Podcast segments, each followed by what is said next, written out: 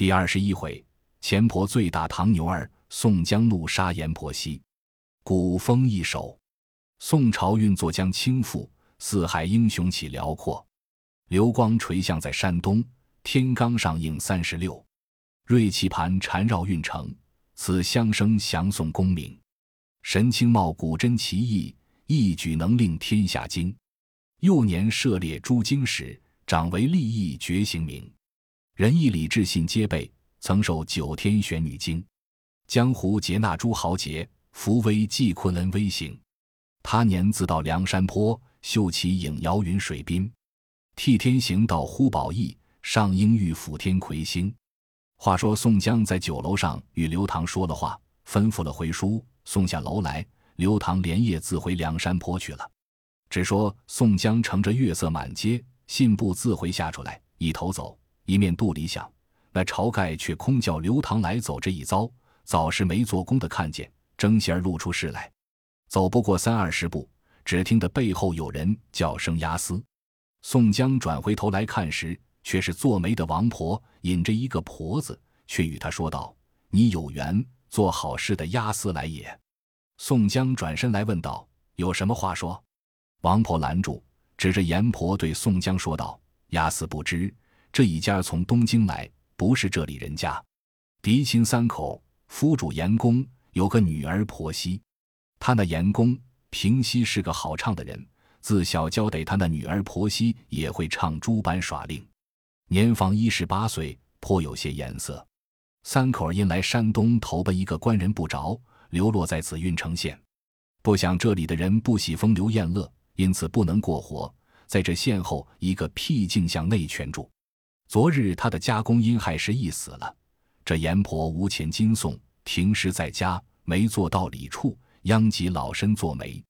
我到这班时节，那里有这等恰好，又没借患处，正在这里走投没路的，只见押司打从这里过来，依此老身与这阎婆赶来，望押司可怜见他则个做成一具棺材。宋江道：“原来嫩弟，你两个跟我来。”去巷口酒店里借笔砚写个帖子与你，去县东陈三郎家取具棺材。宋江又问道：“你有结果使用吗？”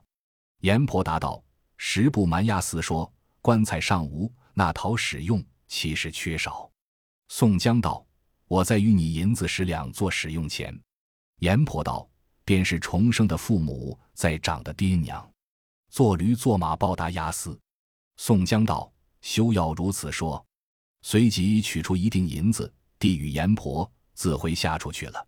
且说这婆子将了帖子，竟来县东街陈三郎家取了一具棺材，回家发送了当，物资余剩下五六两银子，娘两个把来盘缠，不在话下。胡一招，那阎婆因来谢宋江，见他下处没有一个妇人家面，回来问监婢王婆道：“宋押司下处不见一个妇人面，他曾有娘子也无？”王婆道。只闻宋押司家里在宋家村住，不曾见说他有娘子，在这县里做押司只是客居，常常见他散失棺材要饵，即肯几人贫苦，敢怕是未有娘子。阎婆道：“我这女儿长得好模样，又会唱曲儿，省得诸般耍笑。从想在东京时，只去行院人家串，那一个行院不爱他，有几个上行首要问我过访几次，我不肯。”只因我两口无人养老，因此不过防御他，不想进来倒苦了他。我前日去谢宋押司，见他下处无娘子，因此央你与我对宋押司说，他若要讨人时，我情愿把婆媳与他。我前日得你做成，亏了宋押司救济，无可报答他，与他做个亲眷来往。王婆听了这话，次日来见宋江，背细说了这件事。宋江出事不肯。怎当着婆子撮合山的嘴，撺掇宋江依允了？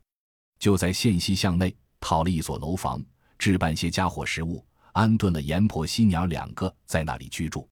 没半月之间，打扮的阎婆惜满头珠翠，遍体金玉，正是花容袅娜，玉质娉婷，髻横一片乌云，眉扫半弯新月，金莲窄窄，香裙微露不胜情，玉笋纤纤。翠袖半笼无限意，星眼浑如点漆，酥胸真似结房。运度若风里海棠花，标阁似雪中玉梅树。金屋美人离玉院，蕊珠仙子下尘寰。宋江又过几日，连那婆子也有若干头面衣服，端的养的婆媳丰衣足食。初时宋江夜夜与婆媳一处歇卧，向后渐渐来得慢了，却是为何？原来宋江是个好汉，只爱学使枪棒，与女色上不十分要紧。这阎婆惜水也似后生，况兼十八九岁，正在妙龄之际，因此宋江不忠那婆娘意。一日，宋江不和带后司贴书张文远来阎婆惜家吃酒，这张文远却是宋江的同房押司，那司唤作小张三，生得眉清目秀，齿白唇红，平西只爱去三瓦两舍，飘蓬浮荡，学得一身风流俊俏。更兼品竹弹丝，无有不会。这婆媳是个酒色娼妓，一见张三，心里便喜，倒有意看上他。那张三见这婆媳有意，以目送情。等宋江起身净手，倒把言语来招惹张三。常言道：风不来，树不动，船不摇，水不浑。那张三亦是个酒色之徒，这是如何不晓得？因见这婆娘眉来眼去。十分有情，记在心里。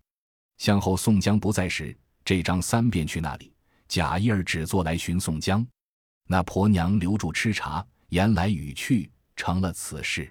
谁想那婆娘自从和那张三两个搭事上了，打得火快一般热。一且这张三又是惯会弄此事的，岂不闻古人之言：一不将，二不待。只因宋江千不和，万不和。带这张三来他家里吃酒，以此看上了他。自古道风流茶说和，酒是色媒人，正犯着这条款。阎婆惜是个风尘娼妓的性格，自从和那小张三两个搭上了，他并无半点情分在那宋江身上。宋江单若来时，只把言语伤他，全部都揽他些个。这宋江是个好汉胸襟，不以这女色为念，因此半月十日去走的一遭。那张三和这婆媳如胶似漆，夜去明来，街坊上人也都知了，却有些风声吹在宋江耳朵里。宋江半信不信，自肚里寻思道：“又不是我父母匹配的妻室，他若无心恋我，我没来由惹气做什么？我只不上门便了。”自此有个月不去，阎婆累使人来请，宋江只推事故不上门去。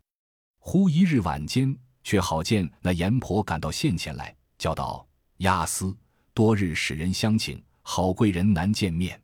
便是小贱人有些言语高低，伤出了押司，也看得老身薄面，自教训他与押司陪话。今晚老身有缘得见押司，同走一遭去。”宋江道：“我今日县里事务忙，百拨不开，改日却来。”阎婆道：“这个使不得，我女儿在家里。”专望押司，胡乱温故他变了，直嫩地下得。宋江道：“端的忙些个，明日准来。”阎婆道：“我今晚要和你去。”便把宋江衣袖扯住了，发话道：“是谁挑拨你？我娘儿两个下半世过活都靠着押司，外人说的闲是闲非都不要听他。押司自做个张主，我女儿但有差错，都在老身身上。押司胡乱去走一遭。”宋江道：“你不要缠，我的事务分拨不开在这里。”阎婆道：“押司便误了些公事，知县相公不道德，便责罚你。这回错过，后次难逢。押司只得和老身去走一遭，到家里自有告诉。”宋江是个快性的人，吃那婆子缠不过，便道：“你放了手，我去便了。”阎婆道：“押司不要跑了去，老人家赶不上。”宋江道。直嫩的这等，两个厮跟着来到门前，有诗为证：“酒不醉人人自醉，花不迷人人自迷。知饶今日能知悔，何不当初莫去为？”宋江立住了脚，阎婆把手一拦，说道：“押司来到这里，终不成不入去了。”宋江进到里面凳子上坐了。那婆子是乖的，自古道老钱婆如何出得他手？只怕宋江走去，便帮在身边坐了，叫道：“我儿，你心爱的三郎在这里。”那阎婆惜倒在床上，对着盏孤灯，正在没可寻思处，只等着小张三来。听得娘叫道：“你的心爱的三郎在这里。”那婆娘知道是张三郎，慌忙起来，把手略一略云髻，口里喃喃地骂道：“这短命，等得我苦也！”老娘先打两个耳刮子着，飞也似跑下楼来。就格子眼里张时，堂前琉璃灯却明亮，照见是宋江。那婆娘复翻身在上楼去了，一前倒在床上。阎婆听得女儿脚步下楼来了，又听得在上楼去了。婆子又叫道：“我儿，你的三郎在这里，怎地倒走了去？”那婆媳在床上应道：“这屋里不远，他不会来。他又不瞎，如何自不上来？只等我来迎接他。没了，当絮絮聒聒的。”阎婆道：“这件人真个望不见押司来，气苦了。”嫩弟说：“也好叫押司受他两句。”婆子笑道：“押司，我同你上楼去。”宋江听了那婆娘说这几句，心里自有五分不自在，被这婆子一扯，勉强只得上楼去。原来是一间六船楼屋，前半间安一副春台桌凳，后半间铺着卧房，贴里安一张三面棱花的床，两边都是栏杆，上挂着一顶红罗幔帐，侧手放个衣架，搭着手巾，这边放着个洗手盆，一张金漆桌子上放一个熄灯台。边厢两个屋子，正面壁上挂一幅仕女，对床排着四把一字交椅。宋江来到楼上，阎婆便拖入房里去。宋江便往屋子上朝着床边坐了。阎婆就床上托起女儿来说道：“亚斯在这里，我儿，你只是性气不好，把言语伤触了他，恼得亚斯不上门，闲时却在家里思量。我如今不容易请得他来。”你却不起来陪句话，颠倒使性。婆媳把手拓开，说：“那婆子，你做什么这般鸟乱？我又不曾做了歹事。他自不上门，叫我怎地赔话？”宋江听了也不作声。婆子便多过一把交椅在宋江肩下，便推他女儿过来，说道：“你且和三郎坐一坐，不陪话便罢，不要焦躁。你两个多时不见，也说一句有情的话。”那婆娘那里肯过来，便去宋江对面坐了。宋江低了头不作声。婆子看女儿时，也别转了脸。阎婆道：“没酒没浆，做什么道场？老身有一瓶好酒在这里，买些果品来与押司陪话。我儿，你相陪押司坐地，不要怕羞，我便来也。”宋江自寻思道：“我吃这婆子定住了，脱身不得。等他下楼去。”我随后也走了，那婆子瞧见宋江要走的意思，出的房门去，门上却有屈须，便把房门拽上，将屈须搭了。宋江暗忖道：“那钱婆倒先算了我。”且说阎婆下楼来，先去灶前点几个灯，灶里建成烧着一锅脚汤，再凑上些柴头，拿了些碎银子，出巷口去买的些实心果子、鲜鱼、嫩鸡、肥炸之类，归到家中，都把盘子盛了。取酒清在盆里，舀半旋子，在锅里当热了，倾在酒壶里。收拾了数盘菜蔬，三只酒盏，三双箸，一桶盘拖上楼来，放在春台上。开了房门，搬将入来，摆在桌子上。看宋江时，只低着头；看女儿时，也朝着别处。阎婆道：“我儿起来把盏酒。”婆媳道：“你们自吃，我不耐烦。”婆子道。我儿爷娘手里从想惯了你性儿，别人面上须使不得。婆媳道：“不把斩便怎的？我终不成飞剑来取了我头。”那婆子倒笑起来，说道：“又是我的不是了。押司是个风流人物，不和你一般见识。你不把酒便罢，且回过脸来吃盏儿酒。”婆媳只不回过头来。那婆子自把酒来劝宋江，宋江免意吃了一盏。婆子道：“押司莫要见责，闲话都打叠起，明日慢慢告诉。外人见押司在这里，多少干热的不切气，胡言乱语，放屁拉骚，押司都不要听，且只顾饮酒。筛了三盏在桌子上，说道：‘我儿不要使小孩的性，胡乱吃一盏酒。’婆媳道：‘没得只顾缠我。我饱了，吃不得。阎婆道：“我儿，你也陪侍你的三郎吃盏酒使得。”婆媳一头听了，一面肚里寻思：“我只心在张三身上，误谁耐烦相伴这厮？若不把他灌得醉了，他必来缠我。”婆媳只得免意，拿起酒来吃了半盏。婆子笑道：“我儿只是焦躁，且开怀吃两盏而睡。”押司也满饮几杯。宋江被他劝不过，连饮了三五盏。婆子也连连饮了几盏，再下楼去当酒。那婆子见女儿不吃酒，心中不悦；才见女儿回心吃酒，欢喜道：“若是今夜都得他住，那人恼恨都忘了。且又和他缠几时，却在商量。”婆子一头寻思，一面自在灶前吃了三大盅酒，觉到有些痒麻上来。却又筛了一碗吃，悬了大半悬，倾在柱子里，爬上楼来。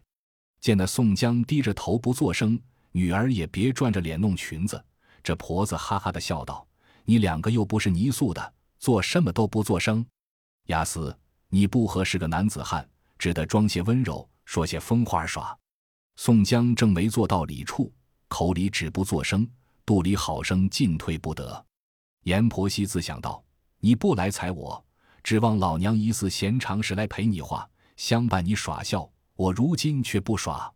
那婆子吃了许多酒，口里只管加七带八草，正在那里张家长、李家短，白说绿道，有诗为证：假意虚皮却似真，花言巧语弄精神。几多灵力糟蹋现，死后应知拔舌根。却有郓城县一个买糟烟的唐二哥，叫做唐牛，如常在街上只是帮闲。常常得宋江击住他，但有些公事去告宋江，也落得几贯钱使。宋江要用他时，死命向前。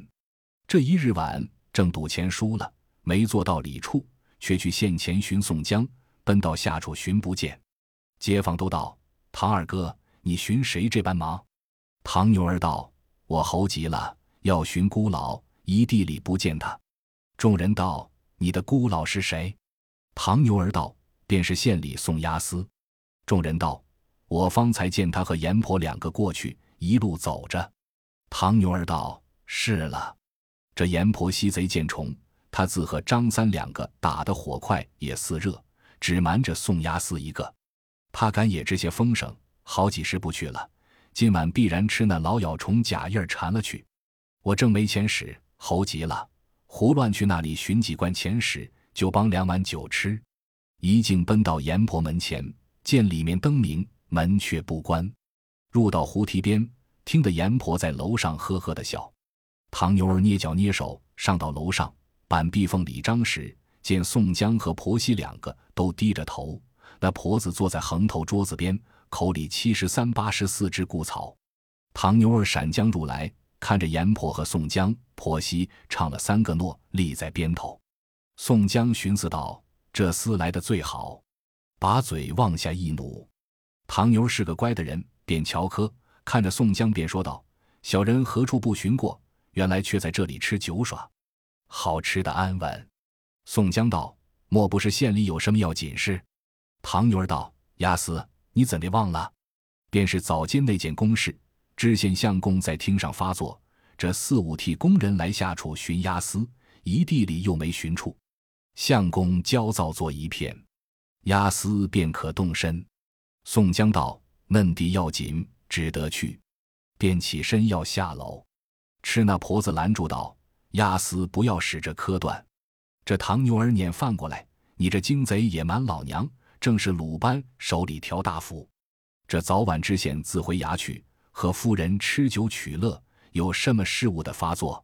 你这般道，只好瞒王两。”老娘手里说不过去，唐牛便道：“真个是知县相公瑾等的勾当，我却不会说谎。”阎婆道：“放你娘狗屁！老娘一双眼却似琉璃葫芦一般，却才见押司奴嘴过来叫你发科，你倒不撺掇押司来我屋里颠倒打抹他去。常言道：杀人可恕，情理难容。这婆子跳起身来，便把那唐牛劈脖子这一插。踉踉跄跄，直从房里插下楼来。唐牛儿道：“你做什么便插我？”婆子喝道：“你不晓得，破人买卖一犯，如杀父母妻子。你高作声，便打你这贼乞丐。”唐牛儿钻将过来道：“你打！”这婆子乘着酒兴，叉开五指，去那唐牛脸上连打两掌，直出帘子外去。婆子便扯帘子，撇放门背后，却把两扇门关上，拿栓栓了，口里只顾骂。那唐牛吃了这两掌，立在门前大叫道：“贼老咬虫，不要慌！我不看宋押司面皮，教你这屋里粉碎，教你双日不着单日着，我不结果了你，不姓唐！”拍着胸。大骂了去，婆子再到楼上看着宋江道：“压死没事踩那乞丐做什么？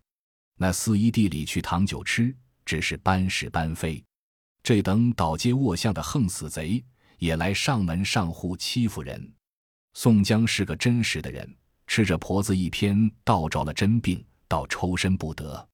婆子道：押司不要心里见则老身，只嫩的知重得了。我儿。”何押司只吃这杯，我猜着你两个多时不见，一定要早睡，收拾了罢休。婆子又劝宋江吃两杯，收拾杯盘下楼去，自去造下去。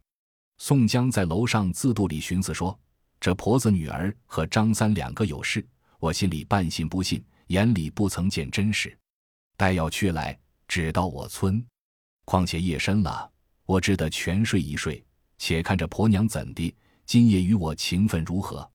只见那婆子又上楼来说道：“夜深了，我叫押司两口早睡。”那婆娘应道：“不干你事，你自去睡。”婆子笑下楼来，口里道：“押司安置，今夜多欢，明日慢慢的起。”婆子下楼来，收拾了灶上，洗了脚手，吹灭灯，自去睡了。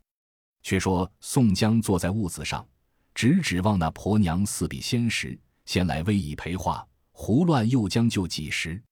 谁想婆媳心里寻思道：“我只思量张三吃他脚了，却似眼中定一般。那厮道只指望我疑似仙时前来下气，老娘如今却不要耍。只见说撑船就岸，几曾有撑岸就船？你不来踩我，老娘倒落的。看官听说，原来这一色最是怕人。若是他有心恋你时。”身上便有刀剑水火，也拦他不住，他也不怕。若是他无心恋你时，你便身坐在金银堆里，他也不睬你。常言道：“佳人有意村夫俏，红粉无心浪子村。”宋公明是个勇烈大丈夫，为女色的手段却不会。这阎婆惜被那张三小一儿百依百随，清廉重惜，卖俏迎奸，引乱着婆娘的心，如何肯恋宋江？当夜，两个在灯下坐着，对面都不作声，各自肚里踌躇，却似等你干多入庙。看看天色夜深，只见窗上月光，但见银河耿耿，玉漏迢迢。穿窗斜月映寒光，透户凉风吹夜气。雁声嘹亮，孤眠才子梦魂惊。穷韵凄凉，独宿佳人情绪苦。桥楼尽古，一更未尽，一更催。别院寒针，千岛将残千岛起。话言间，叮当铁马敲碎旅客孤怀。银台上闪烁青灯，偏照离人长叹。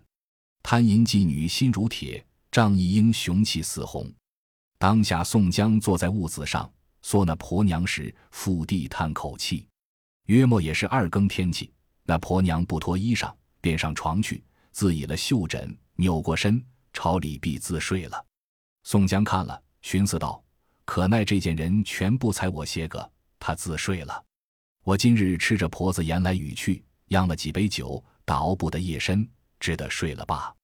把头上金泽除下，放在桌子上，脱下上盖衣裳，搭在衣架上，腰里解下鸾带，上有一把压衣刀和招文带，却挂在床边栏杆子上。脱去了丝鞋净袜，便上床去那婆娘脚后睡了。”半个更次，听得婆媳在脚后冷笑，宋江心里气闷，如何睡得着？自古道，欢娱嫌夜短，寂寞恨更长。看看三更叫半夜，酒却醒了。挨到五更，宋江起来，面桶里洗了脸，便穿了上盖衣裳，戴了金泽，口里骂道：“你这贼贱人，好生无礼！”婆媳也不曾睡着，听得宋江骂时，扭过身回道：“你不羞这脸！”宋江分那口气，便下楼来。阎婆听得脚步响，便在床上说道：“押司且睡些，等天明去。没来由起五更做什么？”宋江也不应，只顾来开门。婆子又道：“押司出去时，与我拽上门。”宋江出的门来，就拽上了。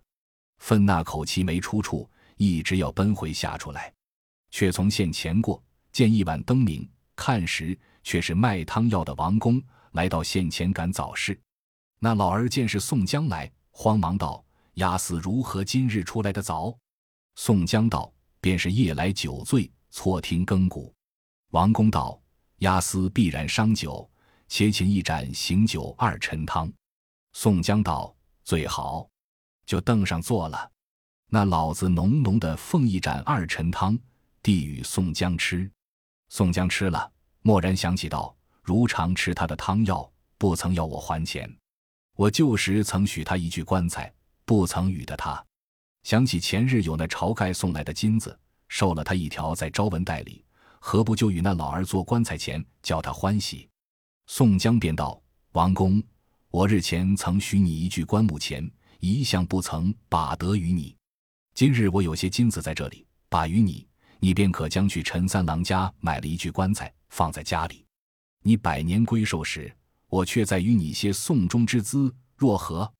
王公道：“恩主如常去老汉，又蒙与终身受具，老子今世报答不得押司，后世做驴做马报答官人。”宋江道：“休如此说。”便接起杯子钱金去取那招文袋时，吃了一惊，道：“苦也！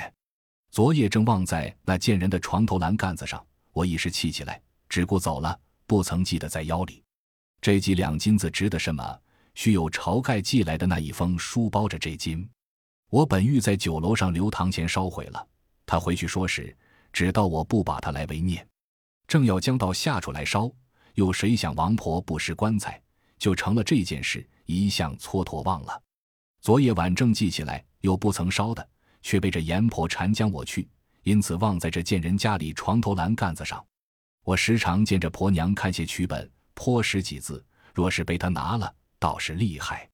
便起身道：“阿公休怪，不是我说谎，只道金子在招文袋里，不想出来的忙，忘了在家。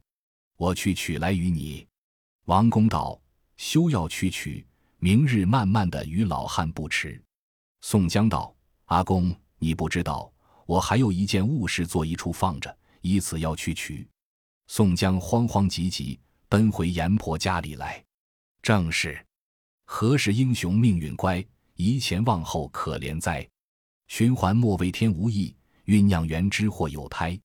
且说这阎婆惜听得宋江出门去了，爬将起来，口里自言语道：“那厮搅了老娘一夜睡不着。”那厮含脸，只指望老娘陪气下情。我不信你，老娘自和张三过得好，谁奈反踩你？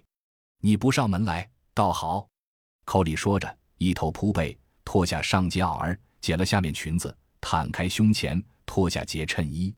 床面前灯却明亮，照见床头栏杆子上脱下条紫罗鸾带。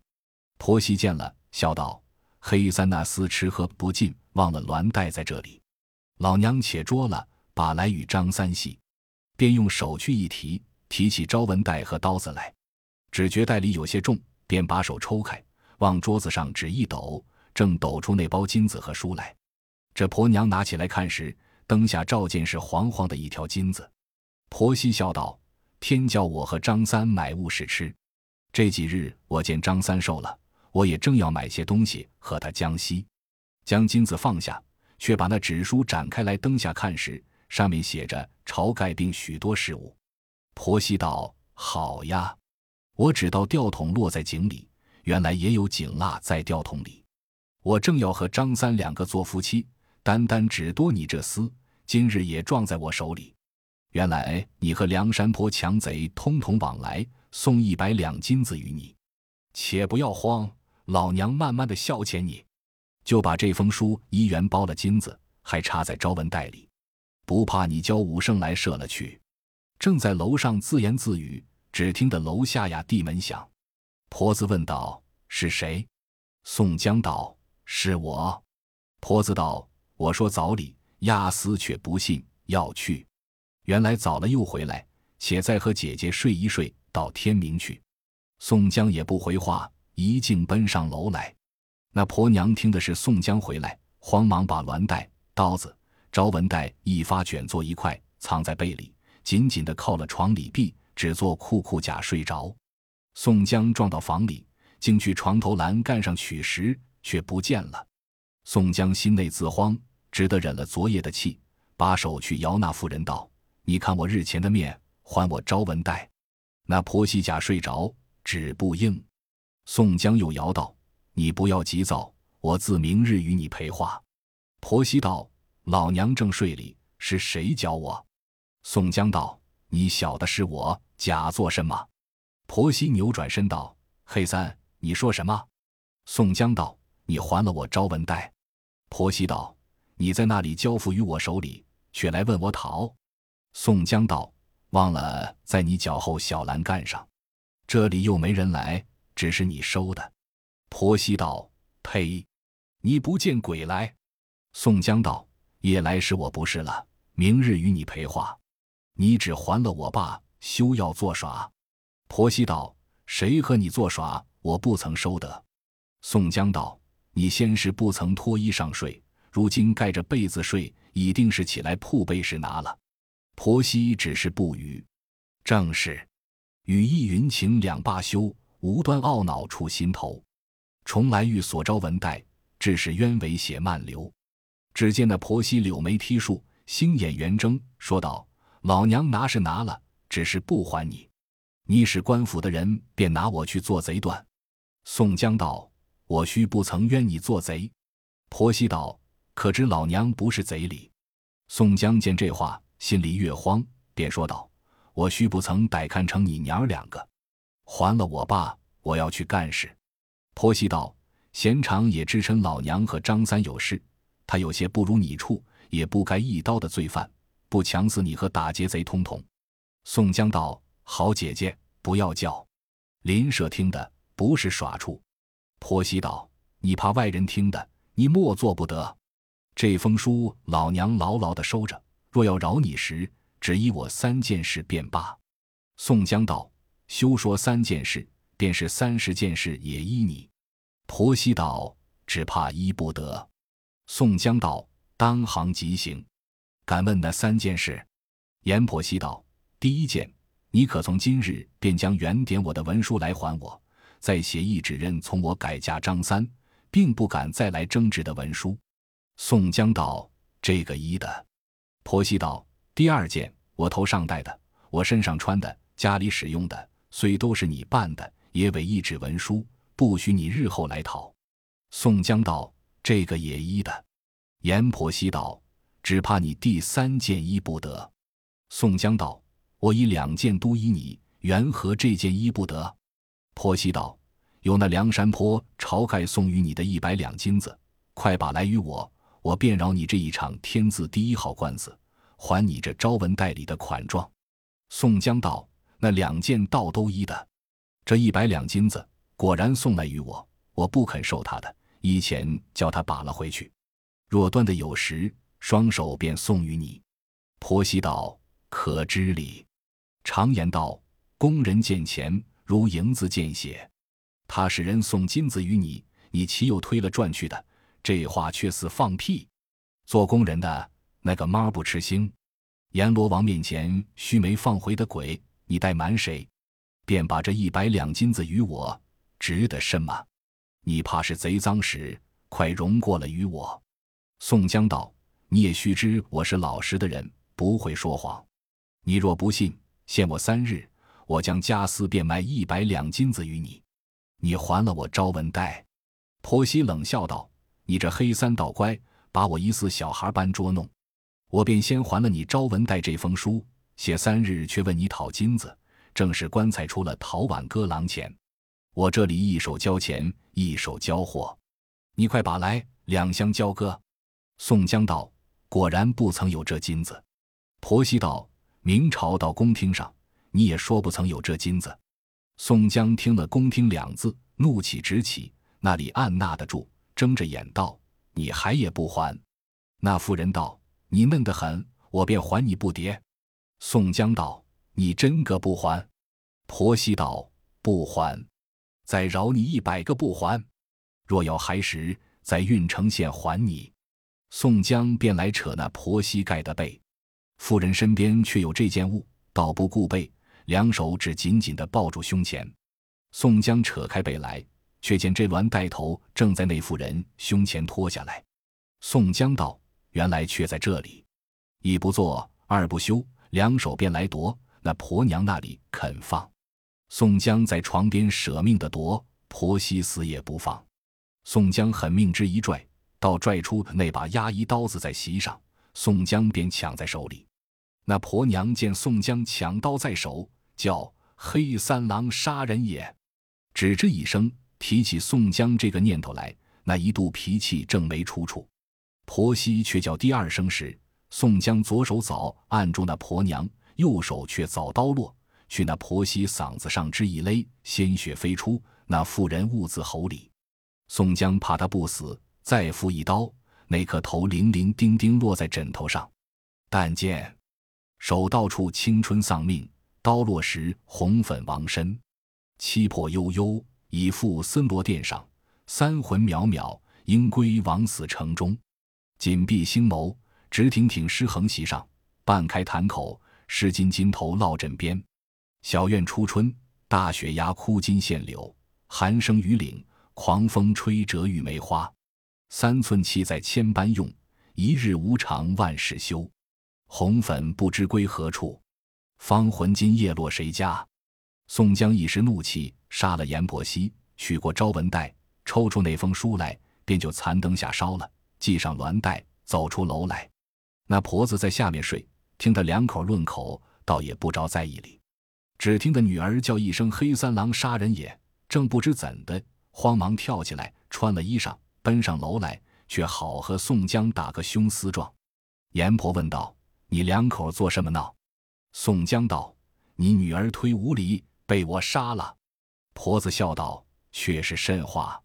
便是押司生的眼凶，又酒性不好，专要杀人。押司休取笑老身。”宋江道：“你不信时，去房里看，我真个杀了。”婆子道：“我不信。”推开房门看时，只见血泊里挺着尸首。婆子道：“苦也，却是怎的好？”宋江道：“我是烈汉，一世也不走，随你要怎的？”婆子道：“这件人果是不好，押司不错，杀了。只是老身无人养善。”宋江道：“这个不妨。既是你如此说时，你却不用忧心。我家岂无珍馐百味？”只教你丰衣足食便了，快活过半世。阎婆道：“嫩地时却是好也，深谢押司。我女儿死在床上，怎地断送？”宋江道：“这个容易，我去陈三郎家买一具棺材与你。仵作行人入殓时，我自吩咐他来。我再取十两银子与你结果。”婆子谢道：“押司只好趁天未明时讨具棺材生了，邻舍街坊。”都不要见影。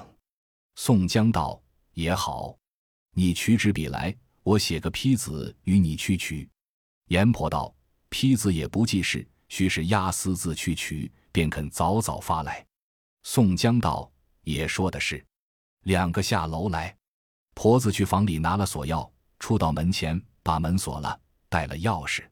宋江与阎婆两个投县前来。此时天色尚早。未明，县门却才开。那婆子约莫到县前左侧，把宋江一把截住，发喊叫道：“有杀人贼在这里！”吓得宋江慌作一团，连忙掩住口道：“不要叫，那里掩得住？”县前有几个做工的，走将拢来看时，认得是宋江，便劝道：“婆子闭嘴，押司不是这般的人，有事只消的好说。”阎婆道：“他正是凶手。”与我捉住，同到县里。原来宋江为人最好，上下爱敬，满县人没一个不让他。